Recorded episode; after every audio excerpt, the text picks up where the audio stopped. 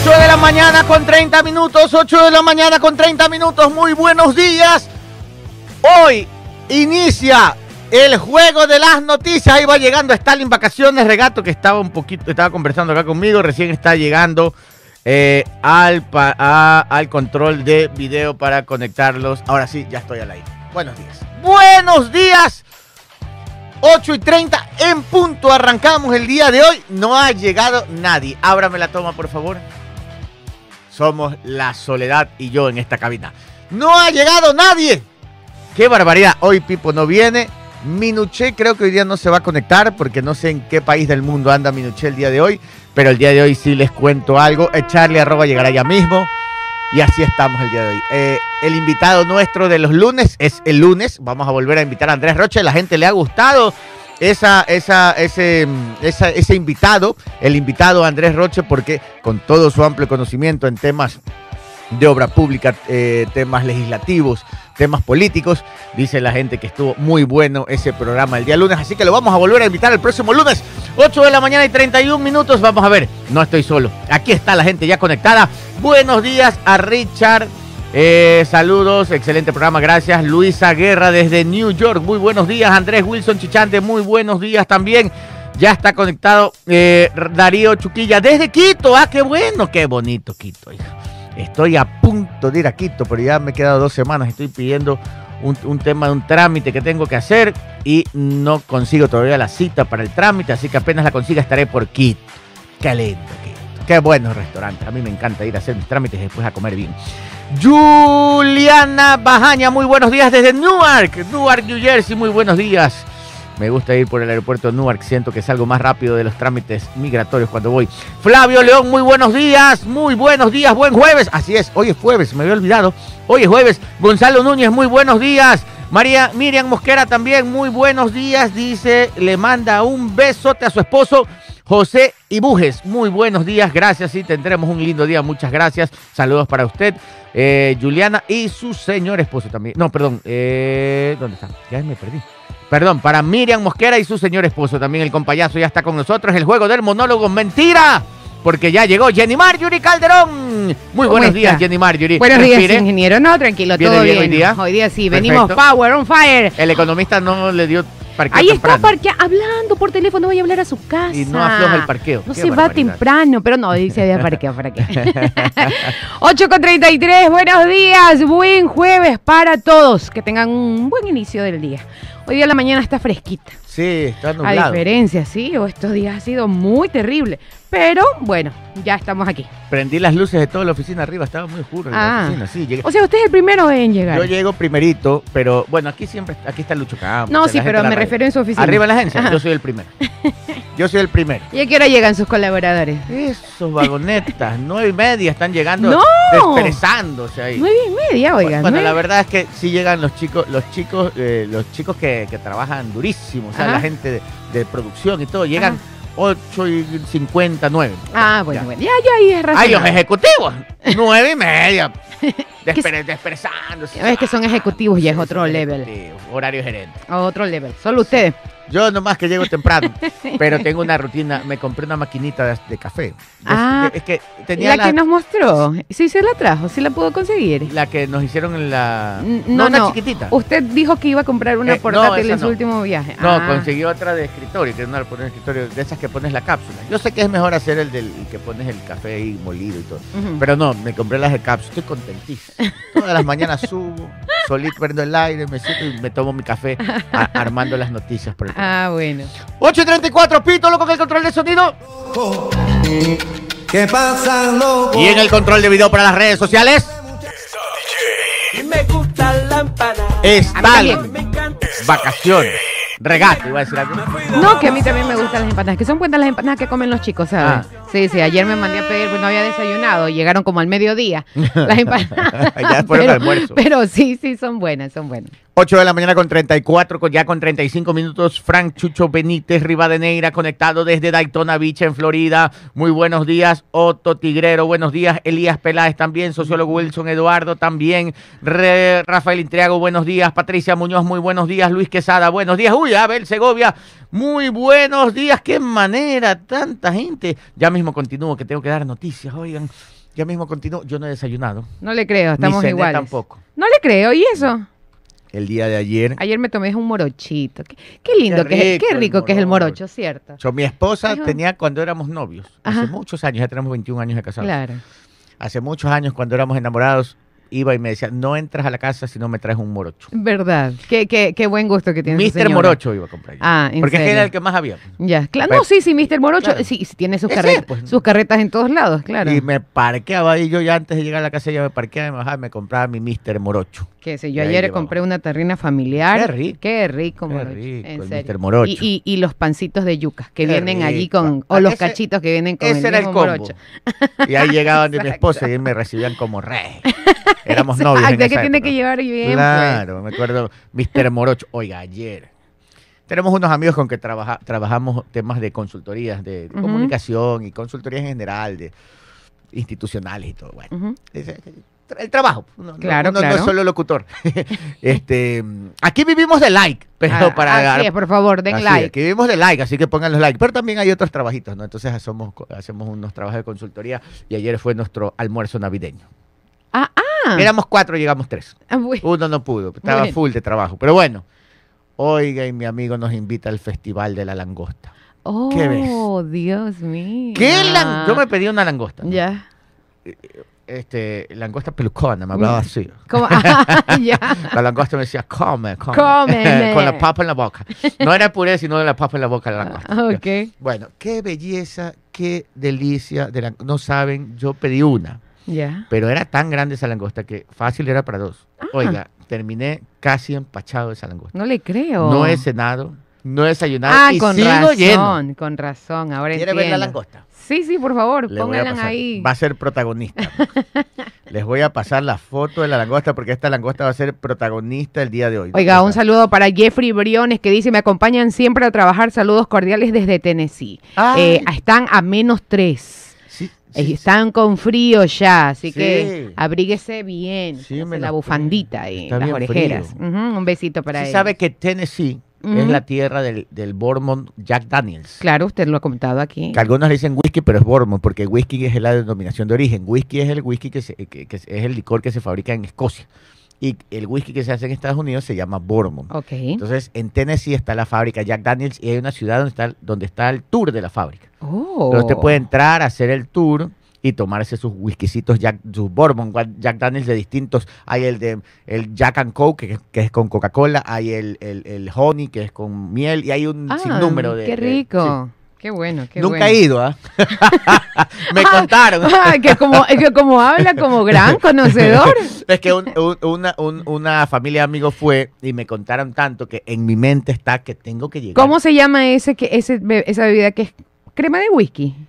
Eh, El- Baileys. el- eso, eso me Ah, gusta a eso mí. es. Eso me gusta. Eso es algo Mm. más como moderado para las damas. Mi pues, ¿no? esposa Pero hace un cóctel de es Baileys muy bueno. con tequila de café patrón. Ah, claro, ese es buenísimo. Eh, ¿Usted no lo ha probado en mi Sí. casa cuando le hemos invitado a mi casa? Eh, No lo- he probado tantas cosas que a veces se me olvidan. es que en mi casa cuando les invito les hago Sí, sí, de todo. Pero, pero hay un, un, un cóctel que hace mi esposa, es, eh, Bueno, si ya de por sí el tequila de café es muy es bueno. rico. Es pero delicioso. mezclado con Baileys no Ah, sabe lo que No, es. ah, me lo estoy perdiendo. Sabe que una vez me fui de viaje. Ya, sorry que me salga de los temas. no, Pero está bien, estamos a- con tiempo. No ha venido Sí, Pipo, así sí. que es el tiempo de la posfábula. Estoy que, que hablo para hacer tiempo, por si Así acaso. es. Pero este, qué fácil que es para mí eso.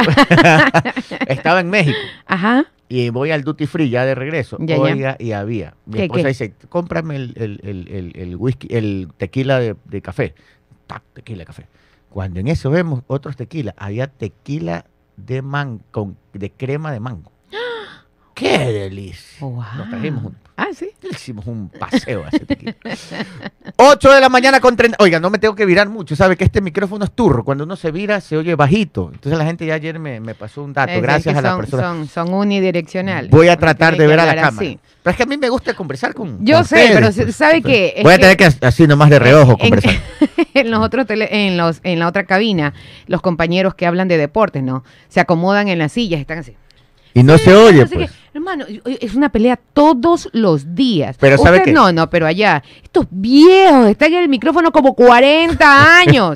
Hablen al micrófono. Pero yo ¿sí me no? voy a comprar un, un, un micrófono esos que cogen toda la zona. Sí, por favor, Pues no puedo verlos, pues no puedo. Es como que tuviera tortícolis, no me puedo virar. Exacto. usted sí. 9, 8 y 40, póngame la foto de la langosta de ayer. A ver, a ver, a ver, quiero ver. ¿Por qué anda Mire esa belleza, mire esa belleza. Oye. Era, oiga, pero es que ahí se la ve pequeña. Era Sí, sí. gigante. Con camaroncitos arriba. Y langosta abajo, bañada en champán con caviar encima y un puré trufado. ¡Qué Uh. bestia! Créame que hasta ahorita, hasta este momento no puedo volver a comer. Yo creo que vuelvo a comer mañana. Una maravilla.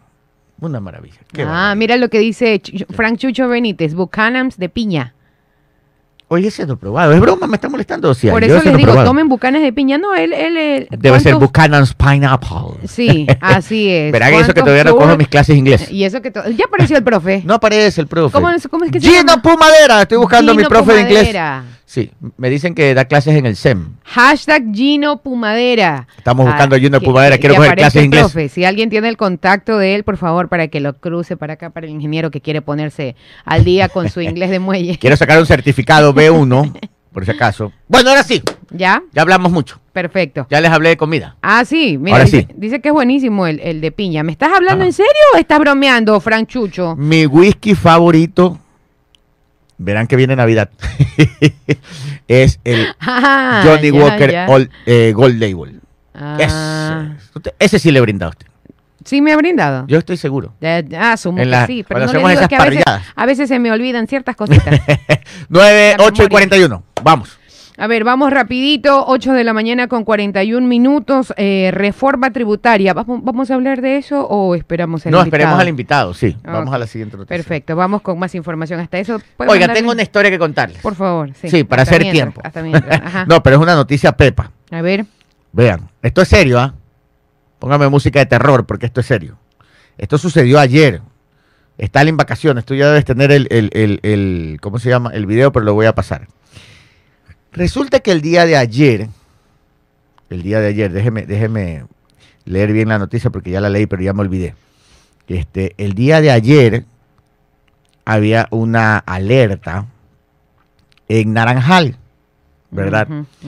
Parece que habían detenido a alguien que tenía, ¿cómo le digo? Este, alerta de ser una persona de peligro, de peligro, ¿no? ¿Cómo se llama? Este, déjeme ver. Ya, parece que este señor, eh, eh, eh, este señor, déjeme, sorry, disculpen, que estoy buscando aquí el dato exacto. Ya. Ayer en Naranjal se presentó una alerta. Ya. Ya. Una alerta, todavía, todavía no me sube el volumen, solo deje el video ahí. Se presenta una alerta Ponga el vídeo, ¿no? No, de que en el hospital de Naranjal había ingresado herido un presunto eh, miembro de un grupo de delincuencia organizada.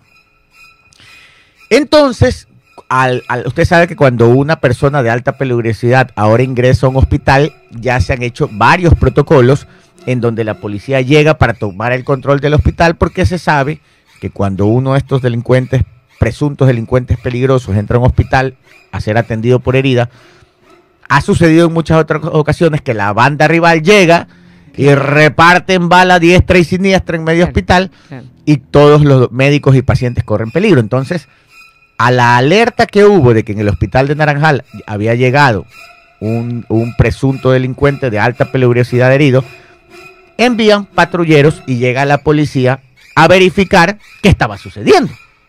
A ver, eh, para, para, para, a- para verificar si la denuncia era efectiva o era falsa alarma. Claro, ok.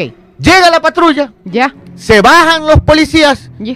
y no lo reciben, escúchenme, a cuchillazos y balazos. Escúchenme, vale. Esto en la puerta del hospital. Ahí, a la entrada. A la entrada del hospital. El- los policías van llegando. A ver, señor, vengo a verificar. Oiga, y se arma la balacera de entrada. Cuchillo y bala con la policía. Obviamente, la policía que ya sabía que era una alerta, iba preparada y responde con toda la policía, pero en esta ocasión sí hay víctimas que lamentar. Y esta historia ya no es para tomarlo, nunca ha sido pues un enfrentamiento para tomarlo a broma, pero aquí sí fue trágica o, fue una tragedia. Lamentablemente falleció uno de los policías. O sea, lo atacaron con arma blanca y a balazos. Y estos presuntos miembros, o yo diría miembros de un grupo de delincuencia organizada, porque estaban armados y atacaron a la policía, asesinaron al cabo segundo Juan Carlos Arias Merchán. Sus compañeros, al ver el ataque y, y- y- y reaccionaron, abatieron a dos delincuentes.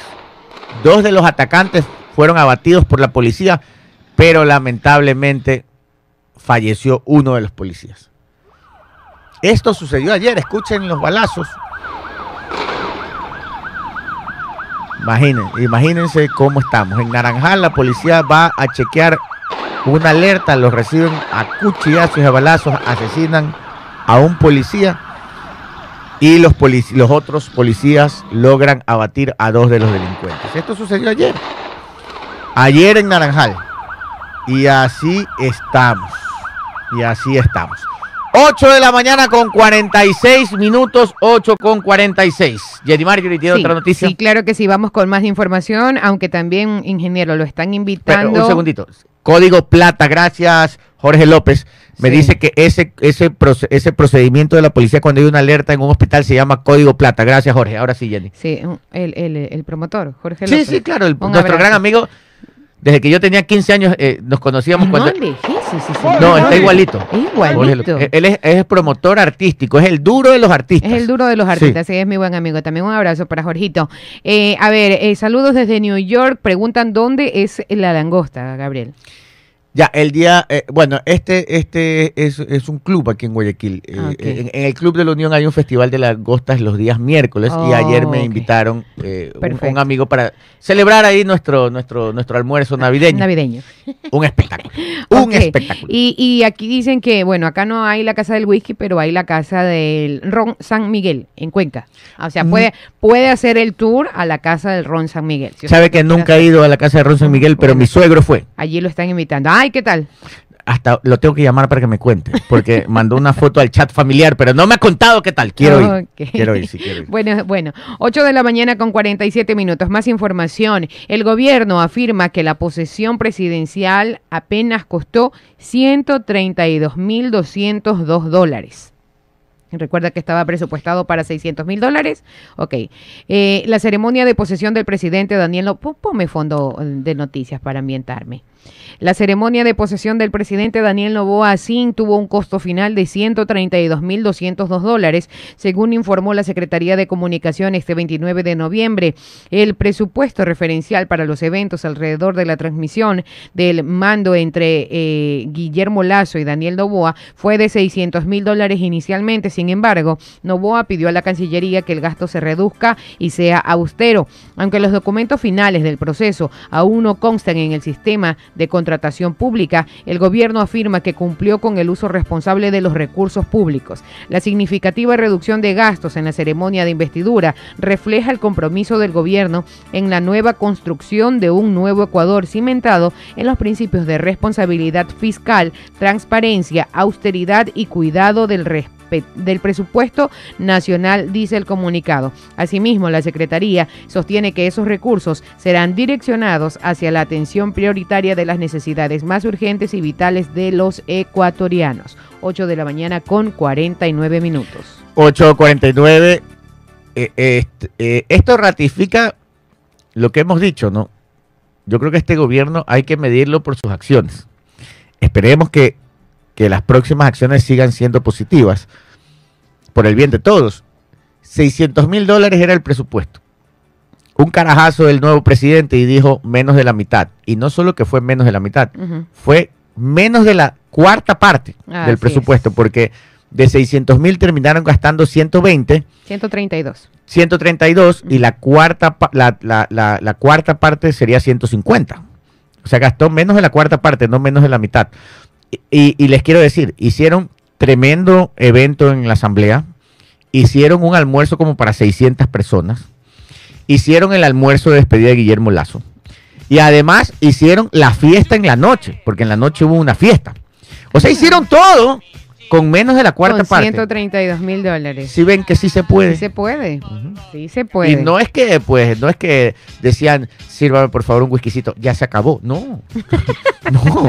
No es que, y los regalitos no. no. había plata. No, hubo todo. Dieron sombreros de paja toquilla, bufandas de alpaca, dieron mancuernas de oro a los extranjeros, a los, a Ah, los- a sí, hubo los ese tipo de cosas. ilustres invitados extranjeros. Sí, hubo todo. Alcanzó para todo. ¿Y cuánto gastaron? Menos de la cuarta parte de lo que habían presupuestado. Sí se puede, ¿no?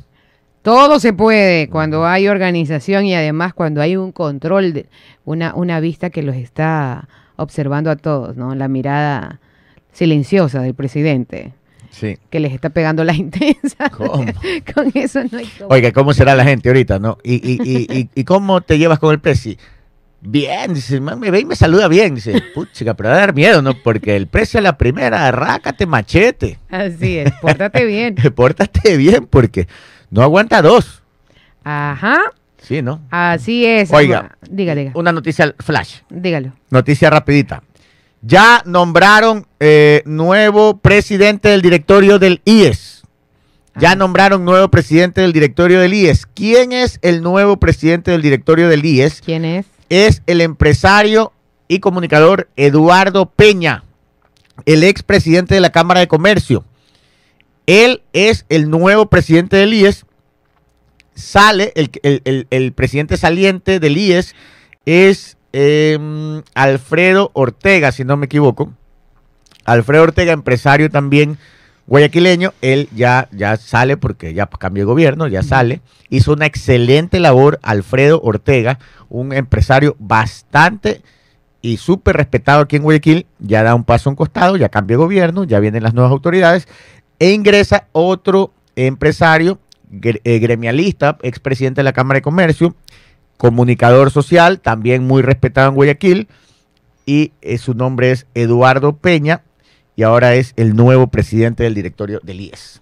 8 de la mañana con 52 minutos, 8 con 52. Por otra parte, Aquiles Álvarez se queja de que no ha sido invitado a las reuniones con el presidente Daniel Novoa. Al igual que la vicepresidenta Verónica Bade, el alcalde Aquiles Álvarez también aseguró que no ha sido invitado a las actividades oficiales del presidente Novoa, como a la posesión o a la agenda que cumplirá eh, precisamente hoy, jueves, acá en la ciudad de Guayaquil. El alcalde de Guayaquil, Aquiles Álvarez, dice estar predispuesto a trabajar con el presidente Daniel Novoa, aunque asegura que no ha recibido la misma apertura por parte del nuevo gobierno y que incluso no ha sido invitado a los eventos o actos oficiales. El único que ha mostrado apertura soy yo, públicamente en diferentes momentos, y lo vuelvo a decir, estamos a las órdenes para colaborar si es que nos necesitan, pero si no, nos invitan, pero si no nos invitan, el que sufre no soy yo, es el guayaquileño, aseguró Aquiles Álvarez en una entrevista con el medio Ecuavisa el día jueves 30 de noviembre, es decir, el día de hoy. Este jueves, el presidente Novoa tendrá su primera visita a Guayaquil como presidente. Tiene prevista una reunión con la prefecta Marcela Guiñaga y funcionarios del Ministerio de Transporte y Obras Públicas para tratar sobre el quinto puente. Álvarez sostuvo que no ha sido convocado a esa reunión y que tampoco fue invitado a la posesión del primer mandatario el pasado 23 de noviembre. 8 con 53. Escuché toda la entrevista. Eh, no se quejó. Mm, Más bien el periodista era el que... ah. La, la entrevista muy bien llevada, el Ah, periodista es de primer perfecto. nivel. Lo repito, este, esta, entre, esta nota fue tomada de primicia. Sí, Ese es el pero titular. te digo porque yo escuché la entrevista, lo entrevistó Lenin Artieda, la entrevista muy bien llevada, pero el periodista, Lenin, le, le preguntaba, ¿usted ha sido invitado? Pero él no se quejó, más bien lo que dijo es que el puente, el quinto puente es hiper necesario para Guayaquil, sobre todo para descongestionar la perimetral, para que los, los camiones de carga ya no entren por la ciudad ni por la perimetral, sino que crucen directo, Claro. ¿verdad? Y así tendremos una perimetral más libre y mejor flujo vehicular dentro de la ciudad. También dijo que si no la hacía él, no importa quién la haga, con tal de que se, Se haga, haga. se haga. La duda un poco que dejaban en el ambiente son tantos gobiernos que no lo han podido hacer, ¿no?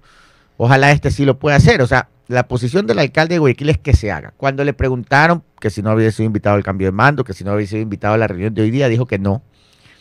que él no ha sido invitado ni al cambio de mando, con lo cual no se está quejando, sino dijo, bueno, no me invitan. Lo mismo que dijo con, la, con, con el evento de la Revolución Ciudadana, que él mejor se queda aquí trabajando. Pero bueno, no lo invitaron, no se quejó.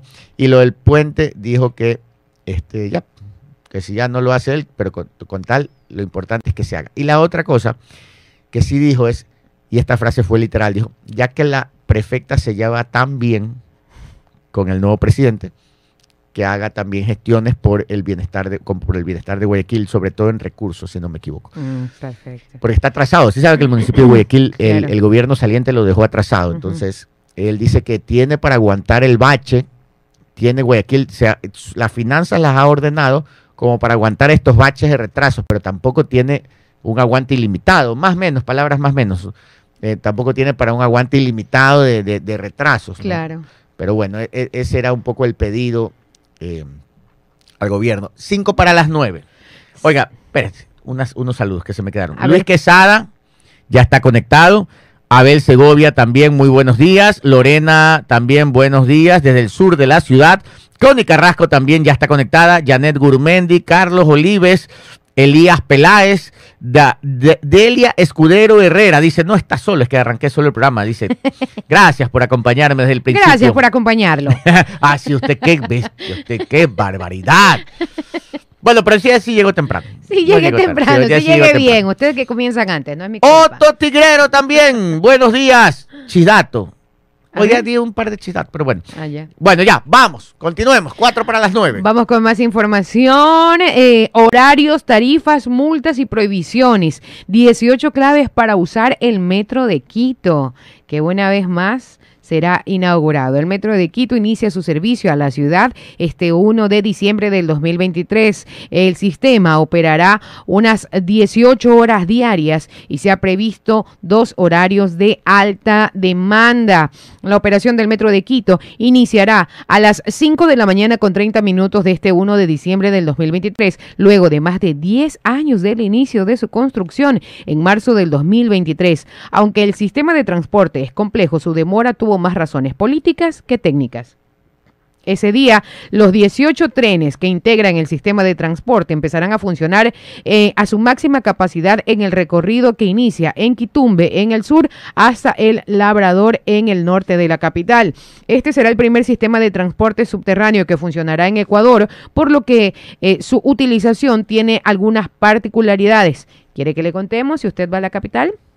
Tendrá 22 kilómetros de recorrido.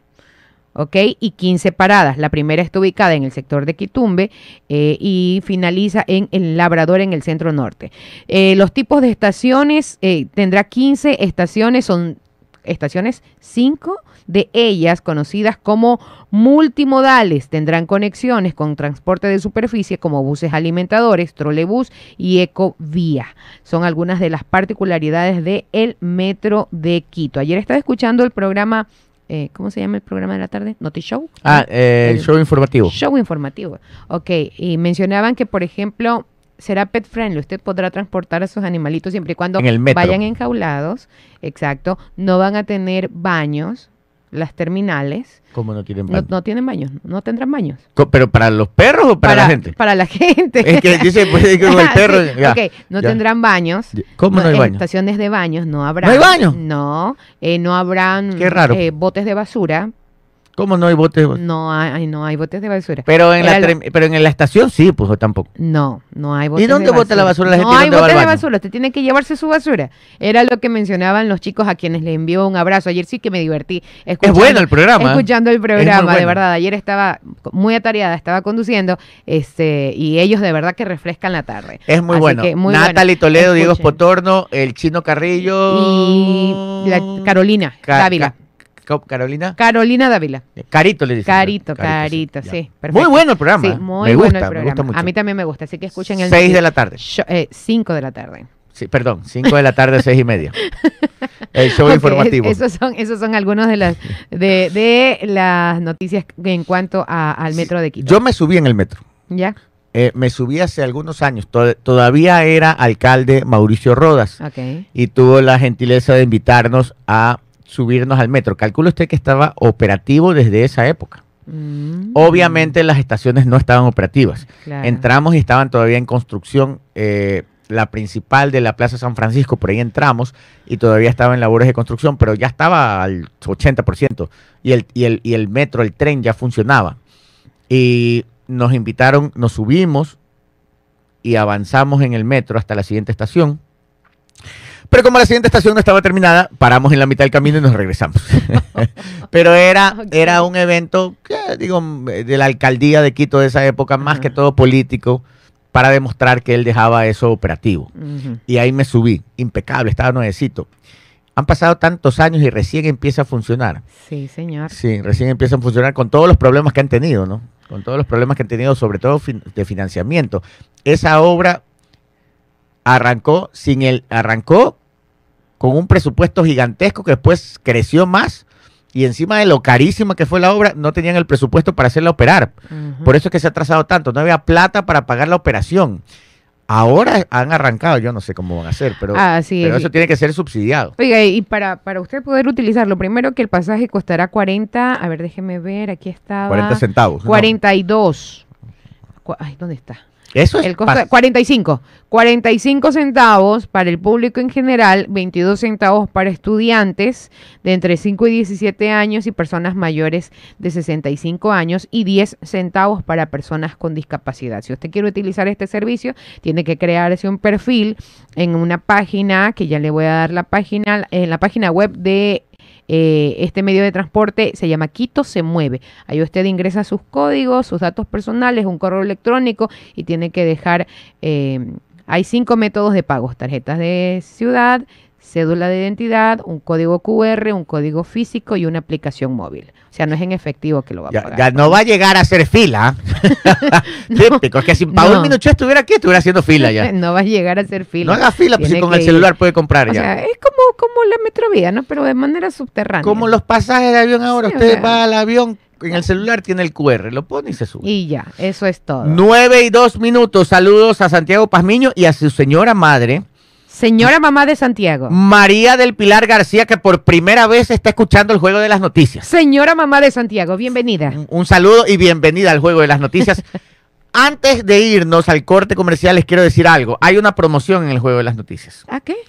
Todas las personas que se suscriban y pongan like, se les va a sacar en la base de datos quienes se han suscrito desde el día de hoy en adelante a la página de Sucre TV Mm. Online y van a participar en un sorteo ¿De? por nada más y nada menos un tremendo premio. ¿Cuál, cuál, cuál? Tremendazo premio. ¿Cuál, cuál? Un archivo de música de Stalin Vacaciones Regata.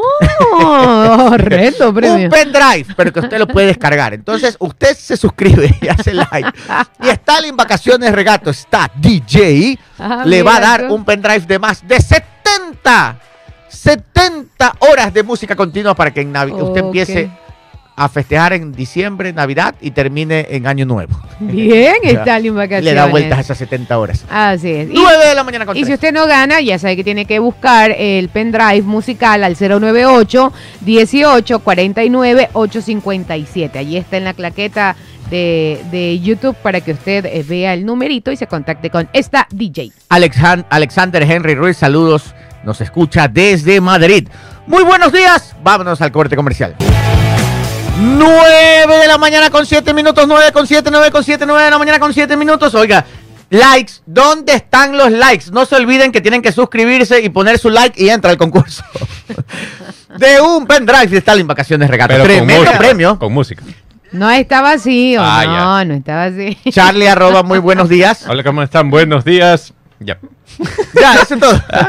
Sí. De una ahí para. Presénteme el chidato. A ver, El día de A hoy. ver, a ver, pero primero, por favor, mire, ¿qué le parece? Si pedimos más likes, hasta eso doy el resumen y la gente tiene tiempo para dar Ya. likes. Si no hay likes, No hay chisdato. más claro, no canta un gallo. Perfecto.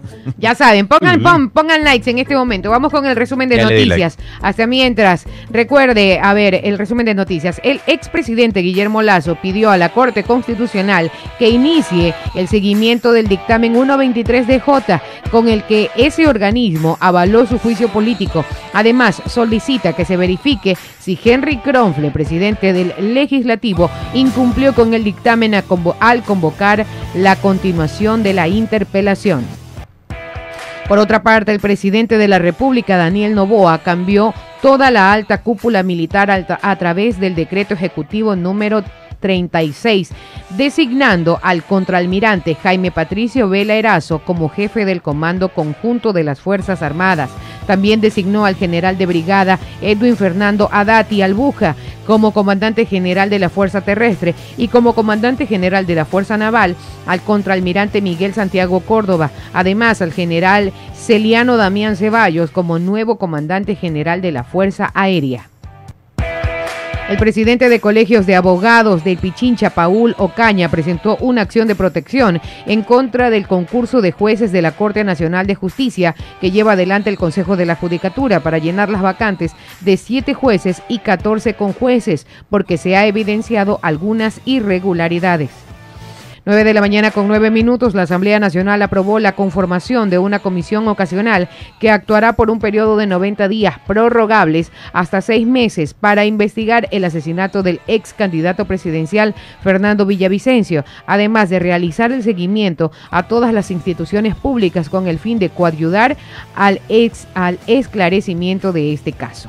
9 de la mañana con 9 minutos. Eh, y para finalizar, el mundo llora la muerte de Mali, el único ¿Quién? elefante Mali, Ah. el único elefante que quedaba en Filipinas de Era casi 50 años, que se había convertido en la alegría de niños y en un símbolo de la lucha de ambientalistas contra el maltrato animal. El paquidermo falleció por diversas dolencias tras pasar más de cuatro décadas en el zoológico de Manila. Oiga, 9 de la mañana y- con 10 y hab- minutos. No hablando de animales, eh, no hablando de, de... Ayer también falleció Henry eh, Sí, Kissinger, Henry ¿no? Kissinger. A los 100 años. 100 ¿Quién, años. perdón?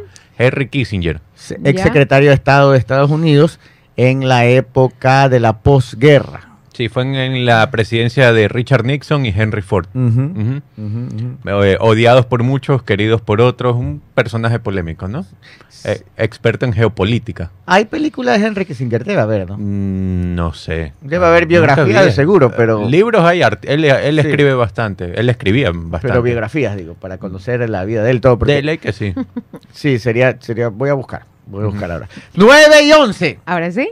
presénteme el chidato. A ver, vamos a ver. A la carga, hay. mis valientes. Perfecto, nueve En época de paz, vamos a sacarnos la madre. Presénteme.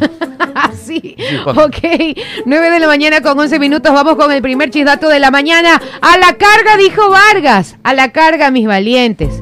En época de paz, nos damos con todo. Vamos. Resulta Resulta que. que en estas elecciones todos hablaban de la unidad. Ganó la unidad.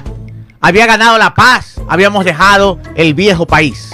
¿Verdad? Vamos al nuevo país. Vamos al nuevo. Todo tranquilo. La nueva asamblea iba a ir por los intereses y grandes intereses, por el bienestar de los ciudadanos de esta gran patria que tiene que salir adelante para que todos seamos mejores y así construir un mejor país. Así es, así es. ¡Bravo! ¡Bravo! Pero resulta que no tiene ni una semana la nueva asamblea, o ya cumplió una semana, creo que ya cumplió una yo semana. creo que eh, se o ayer cumplió una semana. El 27. Bueno, bueno, no tiene 10 días. ya, Sí, ya. Más fácil. trabajando. Y ya tenemos. Quieren reactivar juicio político contra Lazo. Pero por ahí los mismos socialcristianos ya dijeron que legalmente no se puede. Así que le van a mandar una nota que diga malo, malo, malo. le van a decir. Eres muy malo. O sea, en pocas palabras, han hecho un comunicado en donde dicen que no lo pueden censurar porque ya no es presidente. Al ser un expresidente no lo pueden censurar. Pero le van a mandar una nota en donde le van a decir ha sido muy malo. Ha sido malo, malo, malo. Así como las recomendaciones que dejó el futuro presidente. Más o menos. O sea, Eso eh, es muy, muy malo. diplomáticamente le dicen que le van a dar una sanción moral. Ay, Toma, toma, toma. En el barrio le van a decir, ¿ha sido un presidente? Malo, malo, malo. Más o menos así. Niño malo. Por otro lado, zumban los juicios políticos Y zumba, que zumba. a Zapata. A Santos, Al- eh, Zapata era el ex ministro del Interior, que bueno, obviamente mal trabajo en seguridad. Al otro, el de energía, Energía. nos quedamos hasta sin luz. Santos Alvite. ¿Verdad? También. Sí. Y ahora construye también, a- a- a- habla de otro juicio político Destruye. al histriónico. Ah, no. ¿Cómo es que se llama? No me digas. Terán no es el apellido. Sí. Wilman Terán, Wilman Terán. el Sí. presidente del Consejo de la Judicatura, también le quieren lanzar juicio político. Y los, y los correístas querían enjuiciar políticamente a la fiscal, A no consiguieron consenso. Y ojo, Ojo. ojo, que estamos en la Asamblea de la Unidad Ojo y del ojo. Trabajo, por el bienestar de los ecuatorianos, pero puro juicio político. Ya aprobaron una ley.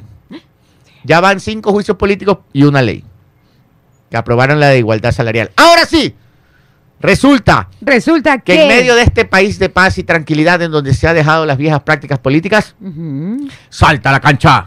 ¿Quién? Nada más y nada menos Ay, no pregunto quién. que el ex presidente de la República, Rafael Correa. ¿Qué? ¿Y adivinen contra quién? ¿Contra quién? Contra la actual vicepresidenta. ¡Ay!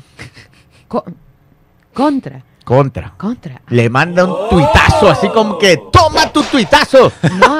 Póngame el texto del tuit para leer lo que le dice el ex vicepresidente, el ex presidente Rafael Correa. Es que se acuerda que ella dijo en su rueda de prensa de que ella cosas. se iba Sí. porque no quería estar con los destructores del país. Ah, Así ah, mismo. claro. Con los que habían destruido el- claro. Eh, Se refería al correísmo, Allí ¿no? los fue Ajá. salpicando, Y claro. después le dijo a Daniel Novoa, presidente de la República, que ella siempre iba a estar en contra de ese pacto, básicamente con el correísmo.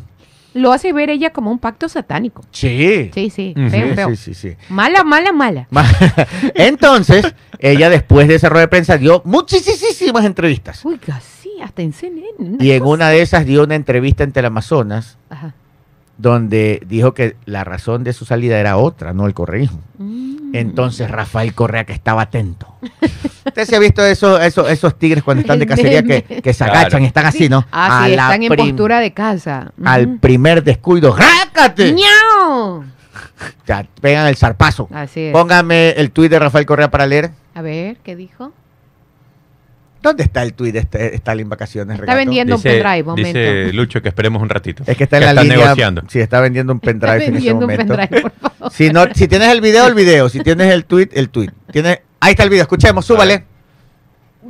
antes de la primera vuelta. ¿Qué pasó?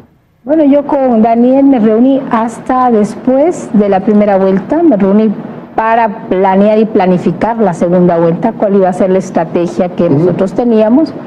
Y obviamente eh, desde ese momento no he podido hablar nuevamente con el presidente. Tengo un equipo de trabajo, casi pared, casi muro durante todo este tiempo, en donde más bien he recibido una contrapropaganda de los mismos, más no un apoyo como ¿Cuál es la tiene que ser un. Los mensajes que salían en campaña cuando usted hablaba de la educación, de la privatización. Claro, cuando Sí, pero- me pero, decían ver. que yo iba a desdolarizar, Pero, siendo todos videos ¿Qué manipulados. tiene que ver eso con el de- presidente de la República y con el Bueno, equipo? que esos, me- esas justamente videos llegaban a nuestro presidente para que lo contrapongan como que si yo estuviera haciendo campaña contra él. O sea, usted está Sí. dando a entender que quien sacó esos videos pertenece al al equipo del presidente, ¿no? Correcto. Pero eso es un, eso es, eso es, eso es un, es un autogol, hablando en términos deportivos. Bueno, sería preguntarle al equipo de trabajo de él eh, bajo qué eh, estrategia política puede ser esa. Pero podían perder las elecciones si hacían eso, porque estaban Correcto. afectando a la candidata a la vicepresidenta. Así es. ¿Cómo puede pensarse que el mismo grupo del presidente de la República eh, hace una campaña sucia en contra de su vicepresidenta? Sí, y bueno, como le digo yo, tenemos las pruebas, siempre los eso? hechos claros que hoy en día ¿Quién van a entrar una ¿Quién está a- a, investigación. la, a la cabeza? A la cabeza? Eh, no sé el nombre de personas en este momento, hemos puesto para investigación ya dentro de una ¿Usted ha fiscalía denunciado a se la llegue fiscalía agente del presidente de la República? del equipo de trabajo y obviamente ¿Está en el gobierno que se ahora? da, obviamente entendería que sigue.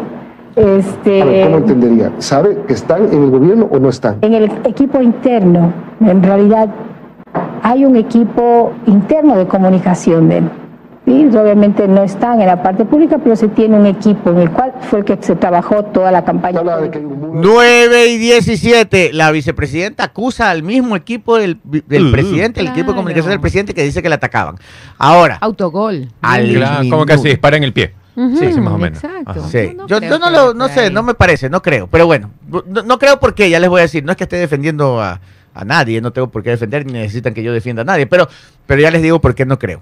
Eh, por, por- por el manejo de comunicación política no tiene sentido lo- la denuncia, pero bueno, si ella dice que tiene pruebas y las ha puesto en la fiscalía, 9 y 18. Entonces, Entonces, a partir de estas declaraciones, el que estaba listo para el zarpazo saltó de una.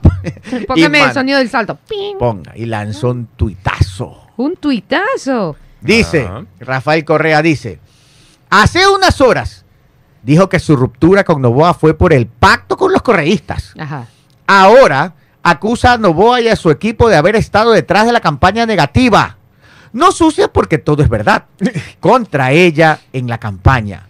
Ni para mentir es medianamente coherente. Los corruptos siempre fueron ellos, compañerito. Ahí está el Ay, tweet. como que no aplica el hashtag, pero, pero no, bueno, pues ya. ese era del otro Pero eso, gobierno. ese es del otro gobierno. Sí. Pero bueno, ya. Oiga, sí, porque no puede decir que los corruptos siempre fueron ellos porque él está en pacto con ellos en este momento. Tiene un Claro. acuerdo legislativo. Entonces están juntos todos. Ellos son todos ellos. Ellos, Él, él ellos, también. ellos. Pero bueno, en todo caso, este, ¿por qué no creería esta, o sea, por qué me parece difícil de, de creer?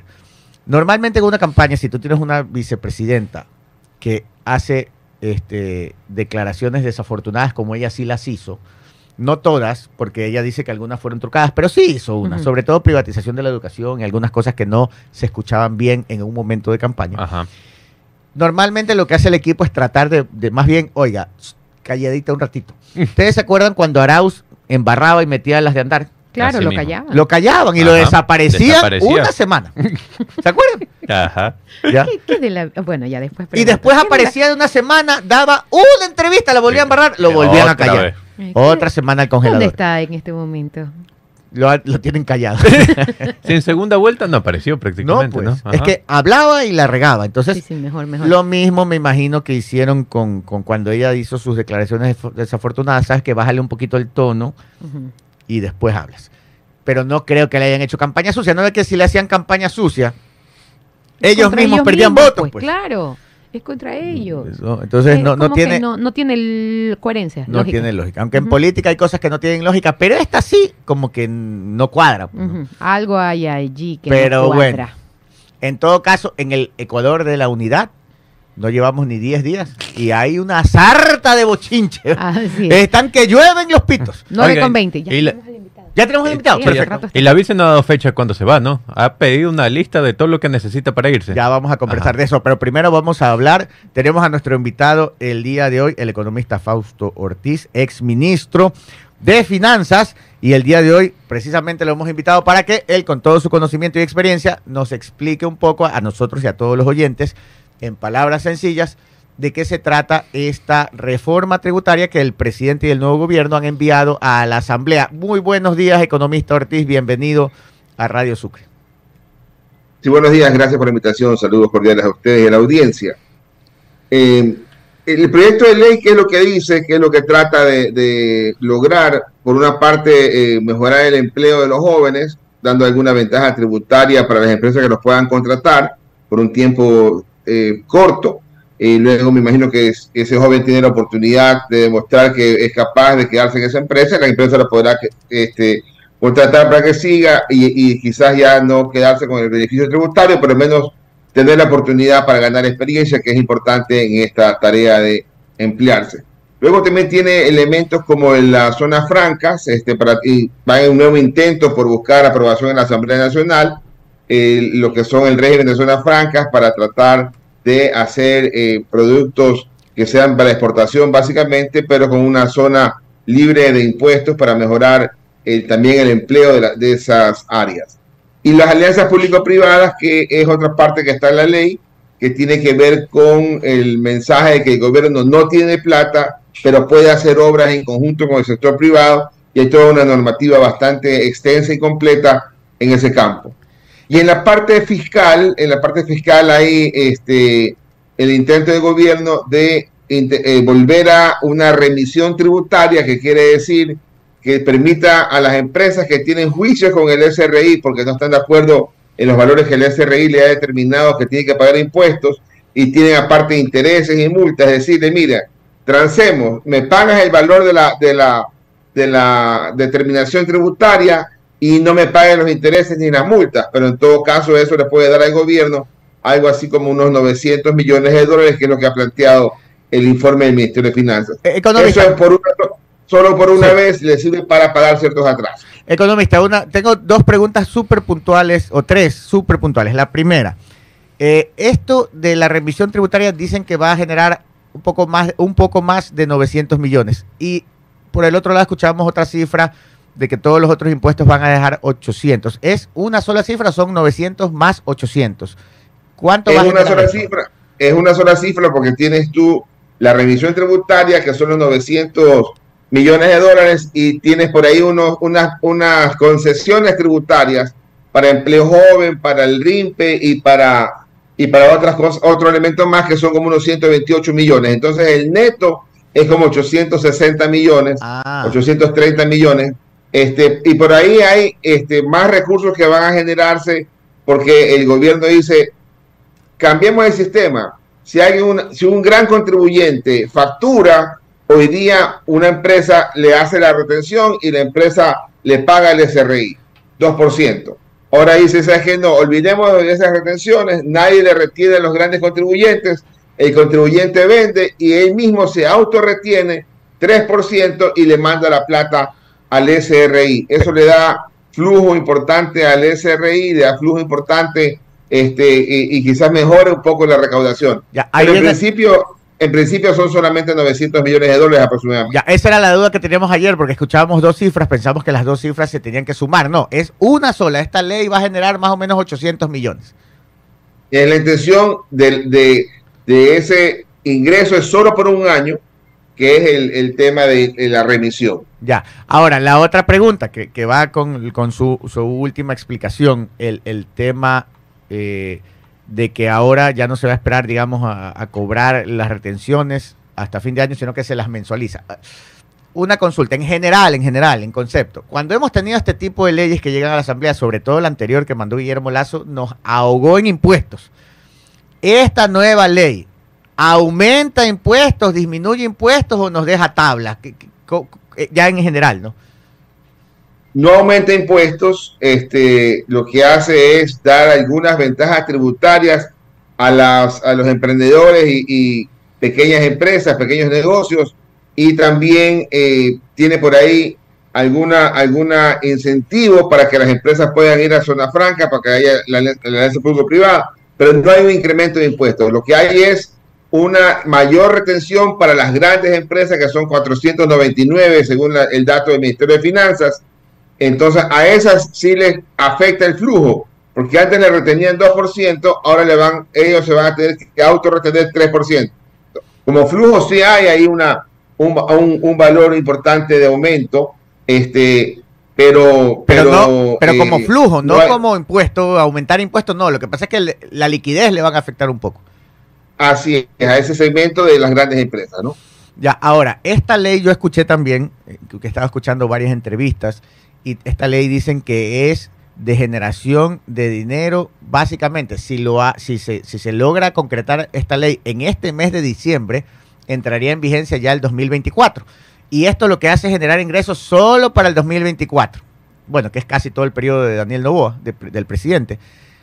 Pero esta ley eh, es así, o sea, esa parte si nos puede explicar, dicen que esta ley lo que va a hacer es generar un ingreso para el siguiente año, pero ya eh, una reforma más amplia no es, o sea, no es una, una, una reforma que aplique a largo plazo o que genere nuevos ingresos a largo plazo.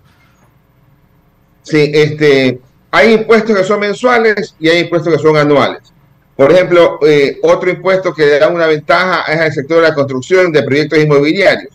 Ahí le reducen de 12 a 5% el IVA.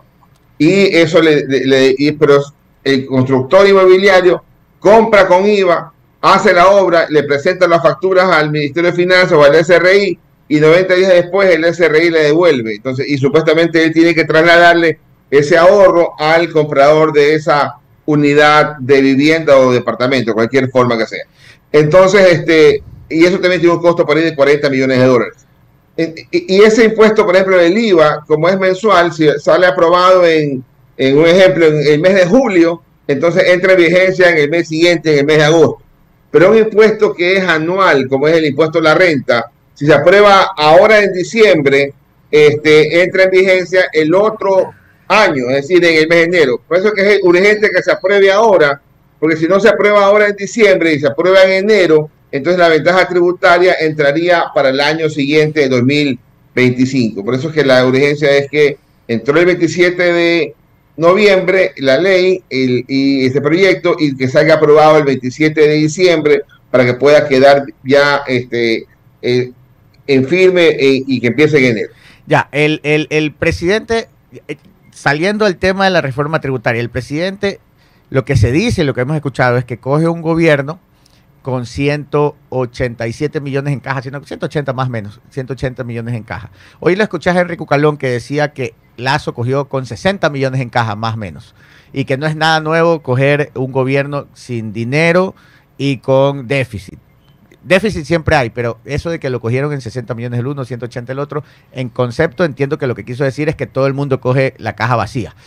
Pero mi pregunta es, eh, la primera pregunta es si fue así, que Lazo cogió en 60 millones, algo así la caja, no sé si usted recuerda esa cifra, pero la segunda pregunta y más importante es, ok, el presidente se dice que necesita 2 mil millones para diciembre, solo para cubrir las cosas básicas, y aparte de conseguir los 2 mil millones se queda con un déficit.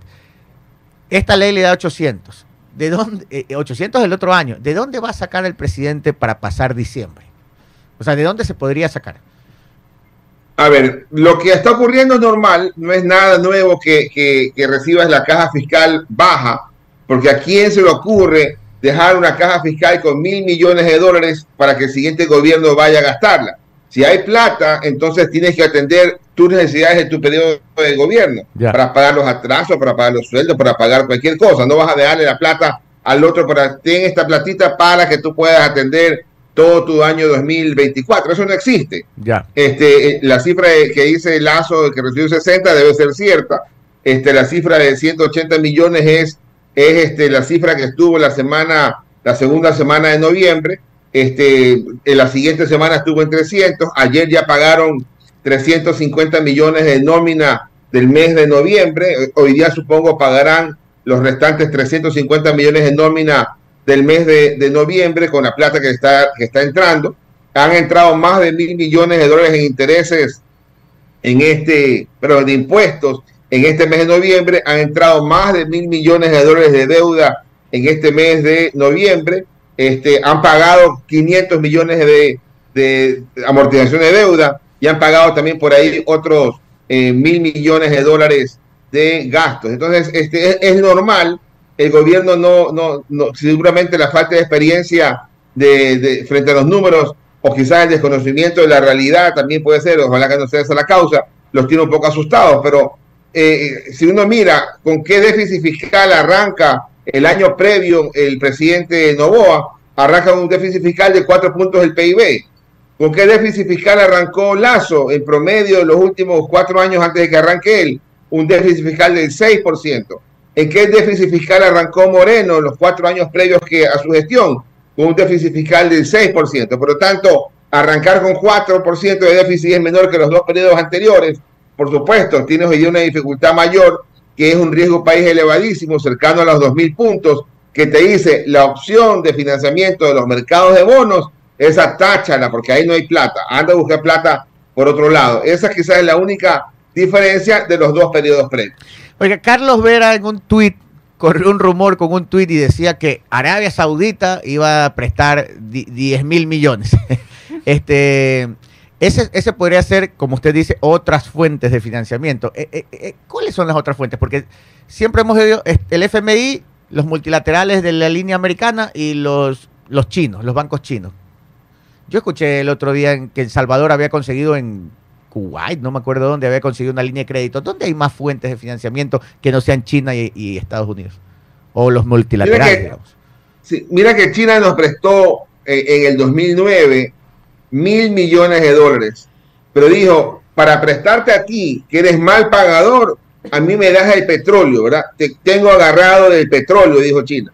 Entonces, este, y ahí nos fueron dando plata y nos llegaron a dar con China cerca de 10 mil millones de dólares pero cogiéndose a, cogiéndose a cargo todo el petróleo ecuatoriano para administrarlo, en teoría, para que él sea vendido, China lo cobre, se cobre su plata y nos devuelva el vuelto. y eso de ahí no hay, no hay este, nada libre para decirle, en ese caso, el ejemplo de Arabia Saudita, que también está pidiendo plata, porque no está, este, está con, con algo de- que le sobra mucha plata para estar regalando a un país como nosotros. Este, no tienes nada que decirle, mira, te dejo esto en garantía. Ya, entonces, este, yo prefiero ver esa, esa opción un poco con más cautela, este, y, para mí esa la pongo por debajo de las opciones reales. Para mí las opciones reales son los multilaterales. Para mí las opciones reales son algún otro país que a veces este, funcione, presta plata para algún proyecto específico, pero cosas pequeñas. Este, el China hoy día, eh, a China hoy día le debemos 3 mil millones de dólares y hay que ir liquidando una, unas garantías petroleras que tenemos con ellos.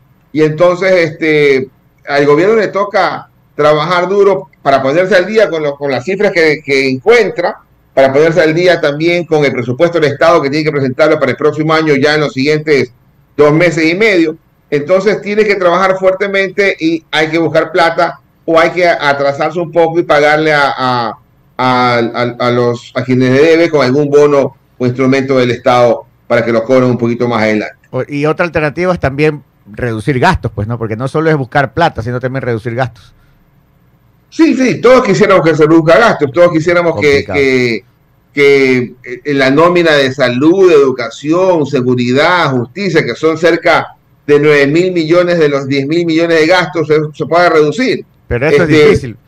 Es difícil, habrá que hacer un esfuerzo, habrá que hacer un esfuerzo por ahí para reducir ciertos gastos innecesarios, hay que hacerlo, no hay que perder esa pelea, hay que pelearla, pero no es un tema que uno dice, ah, por ahí voy a tener un ahorro de mil o dos mil millones para bajar el déficit fiscal. Donde uno puede ver fácilmente el tamaño del problema. El déficit fiscal este año, digamos que son 5 mil millones de dólares. ¿Cuánto es el subsidio de los combustibles en este año? Van a ser 5 mil millones de dólares. Entonces Ah. estamos financiando el subsidio de combustibles con deuda. Eso es un tema que, que debemos entender. Eh, eh, entre los dos, diésel y gasolinas, ¿verdad?